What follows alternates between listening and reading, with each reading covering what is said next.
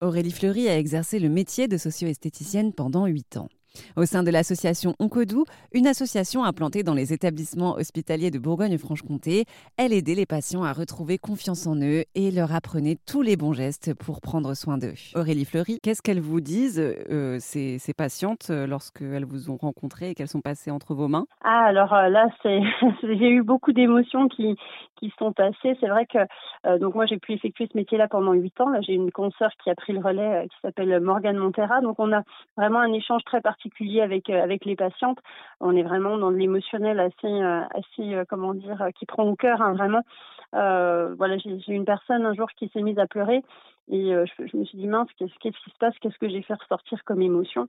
Et en fait l'émotion c'était ça faisait longtemps qu'elle avait pas ressenti autant de bien-être elle se rappelait plus ce que c'était que d'être aussi bien donc en fait on va vraiment leur permettre d'avoir cette petite bulle d'évasion euh, qui permet d'oublier un peu, en tous les cas, d'apaiser euh, ce côté maladie. Et vous ne proposez pas euh, que des soins au niveau du visage, vous proposez plein d'autres choses? Alors effectivement, on peut avoir des modelages relaxants, visage nu cuir chevelu, des modelages des mains, des soins spécifiques des mains et des pieds pour réparer justement les brûlures qui sont provoquées par certains traitements, l'application de vernis spécifique, voilà, et puis après voilà des, conseils en images aussi avec des couleurs euh, qui vont aider à, redonner du peps au visage, etc. C'est vraiment tout un ensemble de conseils aussi par rapport euh, aux fichus euh, qu'ils peuvent porter. S'ils veulent après voir se diriger vers une prothèse capillaire, bah, c'est voilà les diriger vers les professionnels. Voilà, on a vraiment un rôle complet auprès d'eux.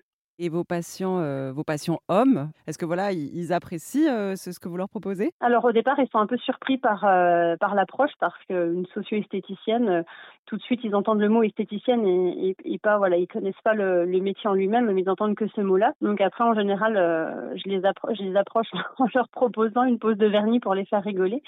Et puis ensuite, on, aborde vraiment, la, on va dire, l'importance d'appliquer des crèmes parce qu'ils ont vraiment aussi des séquelles au niveau cutané euh, importantes. Donc, on va leur montrer euh, l'impact que peut avoir justement l'application d'une crème, d'une crème qui va leur faciliter la vie euh, au quotidien pour pouvoir assouplir la peau, réparer aussi cette peau qui qui est brûlée ou abîmée.